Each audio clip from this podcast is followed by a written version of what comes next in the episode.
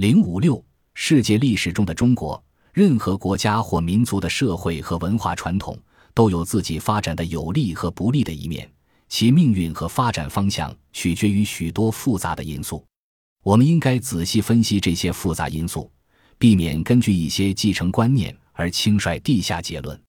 对中国的认识不仅仅从中国的眼光来观察，西方人对中国的研究也都值得我们重视，因为他们提供了不同的视角、不同的思考方式、不同的文化和政治背景、不同的史学观，甚至对不同的资料掌握，对我们认识中国的历史是非常有帮助的。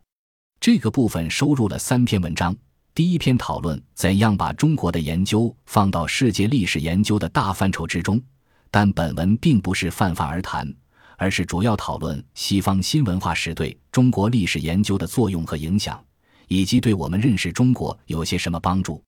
第二篇从美国史的角度来观察中美关系。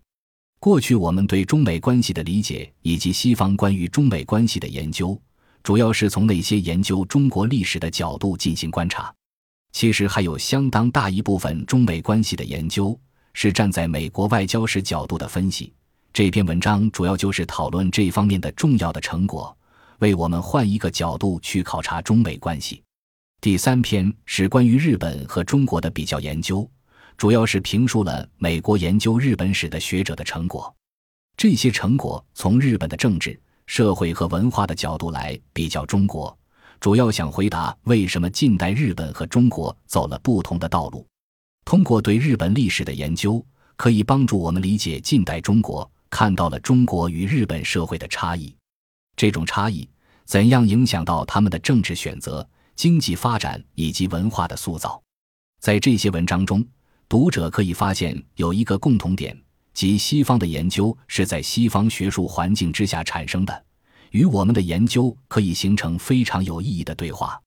我们既非全盘地接受，更不是一味的排斥。而是批判性的思考和借鉴，乃至进行学术的对话。